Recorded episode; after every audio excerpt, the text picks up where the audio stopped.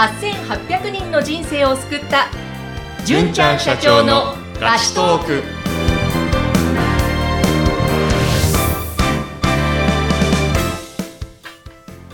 こんにちは、ピーチ株式会社の尾崎です。こんにちは。ナビゲーターの山口智子です。純ちゃん今日もよろしくお願いします。よろしくお願いします。さて本日はゲストの方をお迎えしています。はい。AI エンジニアの大沢裕太さんです。よろしくお願いしますよろしくお願いします。お願いします。お願いします。あの、まず、AI エンジニア。これ、聞き慣れない私言葉なんですけれども、一体はいどういったお仕事なのか、ちょっとまずそこから伺っていいですか？はい。えっと、AI エンジニアについては、結構昨今 AI というのが有名になってきていると思うんですけれども、はい。今まで、まあ、人がやっていた仕事ですとか作業っていうのを、まあ、AI を使って、えー自動化していくっていうところに、えー特化したエンジニアになっています。うん。はい。あの、もうね、AI、AI って本当に言われ始めて久しいですけれども、はい。今現在大沢さんは具体的にその中でどういったことを手掛けられていらっしゃるんですか？あ、はい。えっと、僕自身は画像系に強い、えー AI をやってまして、うん。まあ、画像と、えっと、カメラ、カメラからを使うんですけども、うんカメラから入ってきた画像を、えっと、処理して、うん。まあ、例えば、人だったら目で見て、ここに人がいるとか、ここに果物があるとか、うん。まあ、物体がわかると思うんですけれども、それも、それを、まあ、機械を使って、カメラでこう、入ってきた画像の中で、ここに人がいるよとか、うんここに果物があるよとか、うんここに椅子があるよとか、まあ、うんそういったことを機械に自動で認識させて、まあ、その後のアクションも自動で起こさせるというところを、えー仕事としてます。えー認識してその後のまあアクションまで。そうですね。うんなので、まあ、例えばですけども、監視カメラを使って、うん。まあなんか、不審な人が入ってきたら、アラートを出すと。今まで監視員がやってたうんとしても、、まあ機械に置き換えることによって、うん。機械が自動で不審者を見つけてくれたりとか、はい。特定の人を見つけてくれたりとか、あとは、えっと、自動運転でも使われてまして、はい。うん。まあ例えば人が、えっと、車に近づいてきたらアラートをな出すとかうん、まあ、えー道を識別して、どちらの方向に向かったらいいのかとか、うん。そういったところも、まあ、カメラから入ってきた画像、まあ、情報を分析して、えー結果を返すというところをやってます。うん。なるほど。本当に優秀ですね。人間のもう脳というか、もうそのものを、えの、機械として、AI として働くように、いろいろあ、やるということですよね。はい。あの、まあ、これからね、はいもうますます注目される分野だとは思うんですけども、はい。はい大沢さん、そもそも、もともとその AI 系だったりエンジニア系のお仕事をされてたんですか？僕はもともとエンジニアではなくてですね、化学メーカーで、えっと、化学の方なんですけれども、はい。まあ、材料の研究とかうん、そういったところをやっていました。うん。ええ全く違う分野だったんですね。そうですね。はい。で、あの、尾崎さんの方から紹介、ちょうど転職したいなっていう時に、尾崎さんの方から紹介していただいて、えそういった縁で、まあ、エンジニアになりなりまして、で、そこから、まあ、AI の仕事を少しずつ、えー学んでいったというところになります。なるほど。そういった純ちゃんとの縁だったんですね。そうですね。はい。うんえ、でも実際にその、全く違う分野に転職されたわけですよね。うんいかがですか、今 AI のエンジニアをやっていて、こんなところ面白いんですよとか、魅力を聞きたいんですけれども。はい。えっと、やっぱ AI エンジニア、け今、最先端の技術だと思いますし、うんやっぱりその AI、今回ブレイクスルーに至った、まあ、有名になるに至った技術、ディープラーニングっていう技術があるんですけれども、はい。まあ、その技術自体は結構確立されてきて、いろんな、まあ、応用の仕方っていうのが、まあ、研究レベルではもう盛んにはなっているんですけれども、うん。じゃあ実際に、まあ、工場だとか、それこそ自動運転もそうですし、いろんな産業に展開されているかっていうと、まだまだ、えっと、黎明期と言いますか、今ちょうど、えー、適応させている時代かなっていうふうに思います。うん、で、やっぱり、まあ、日本も、まあ、あの人口がどんどん減っていて、えっと、高齢社会、少子高齢化になっていると思いますし、やっぱ後進国においても、どんどん先進国と同じように物価が高くなってきているっていうところもあって、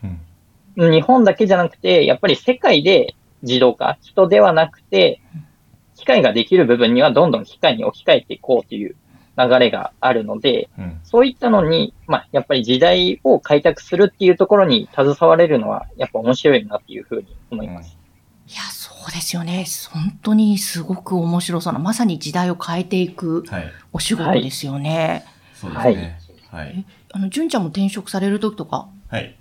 どんな感じで大沢さんにアドバイスしたりお話ししたりされたんですか、えー、私がアドバイスしたというよりはですね、うん、あの、大沢さんが選んで AI エンジニアへの道を選んで切り開いていったっていうイメージあるんですけども、えー、今 IT エンジニアがあの世の中で不足すると言われてるんですが、実は2030年には今の既存の、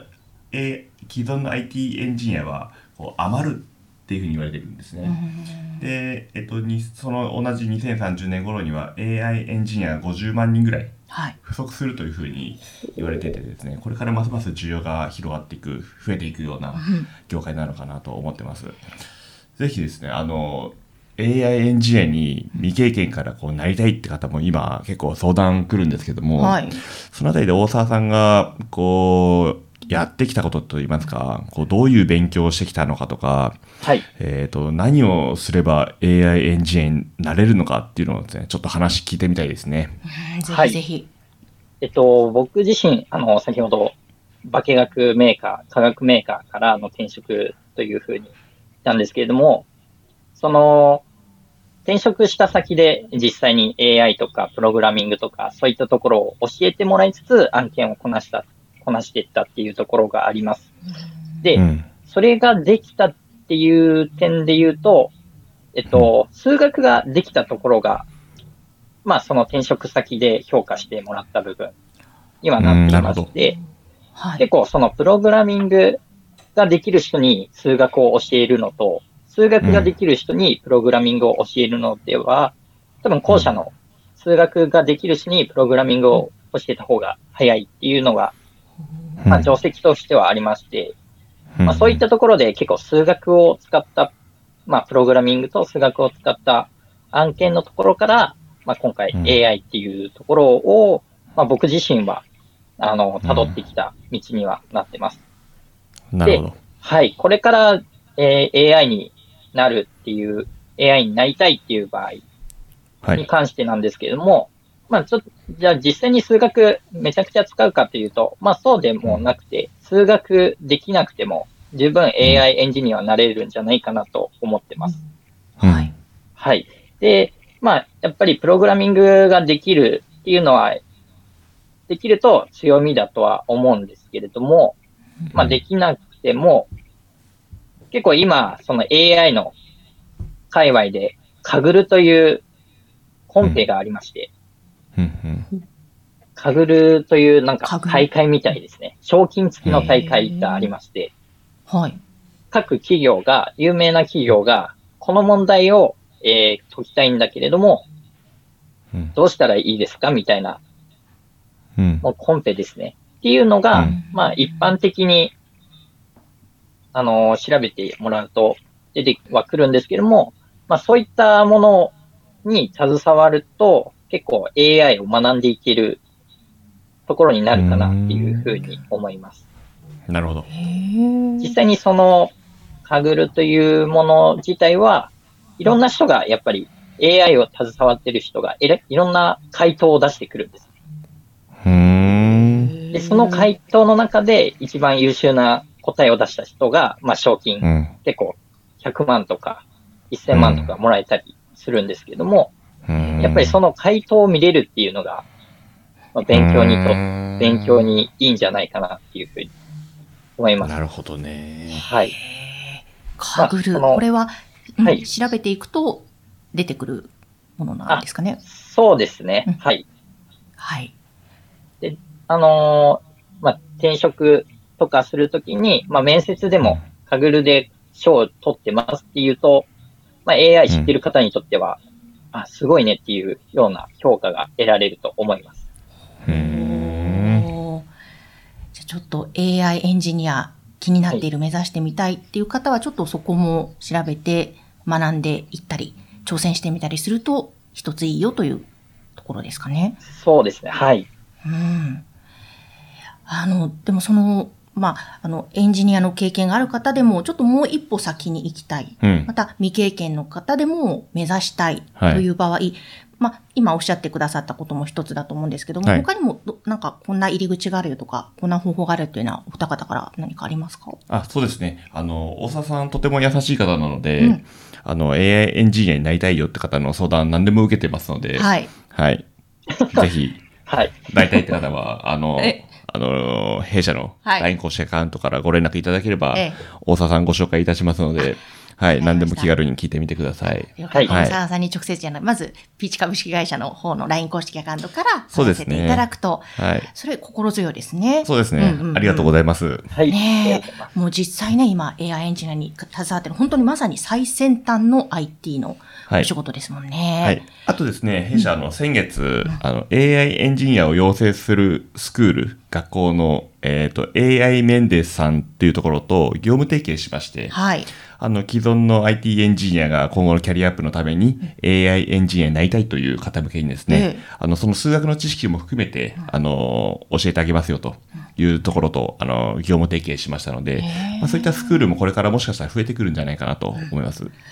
ですよね。はいだって、さっきおっしゃってたように、どんどん需要が増えて、そのエアエンジニアも足りなくなる可能性がとても大きい。はい、ということは、そこを目指して、まあ、今から目指して、実際お仕事していくと、ね、キャリアアップに本当に確実につながる、職種の一つですよね。そうですね。はい。